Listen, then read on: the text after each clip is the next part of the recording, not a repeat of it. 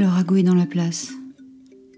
Pendant ce temps, certains créent en silence, avec plein de matière et d'idées. D'autres comptent les séries et soupirent.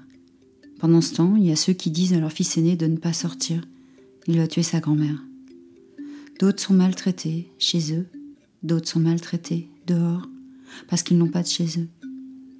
Pendant ce temps, certains en profitent pour tailler les haies, tondre la pelouse et jardiner. D'autres ferment les yeux pour imaginer avoir de l'espace entre le lit et le canapé. Certains sont clos depuis bien longtemps et savent voyager les yeux fermés derrière leurs barreaux. Certains chantent et applaudissent au balcon. Tous, nous comblons ce temps qui nous tombe dessus comme un miracle, comme une calamité.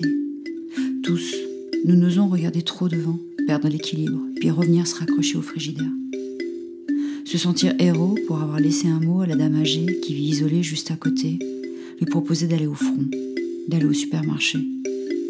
Imprimer une dérogation pour aller chercher son neveu à la gare, se sentir hors la loi, hors de soi. Organiser la résistance, programmer des apéros en ligne, ouais. Envisager les applications qui ouvrent gratuitement leurs bras aux ingénus que je suis, puis oublier pour mieux buller. Mettre du temps dans chacune de ces bulles, l'étirer, le combler, le choyer. Regarder à l'intérieur de soi avec des yeux d'amour, en donner aux amis, rappeler ses ennemis ou pas.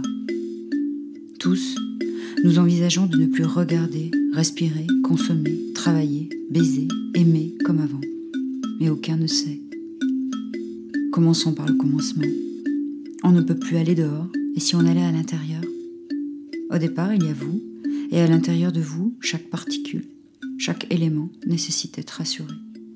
Inventons nos rituels, imaginons-nous un rythme rien qu'à nous, entrecoupé de soins, d'autocalins, de gym d'optimisme.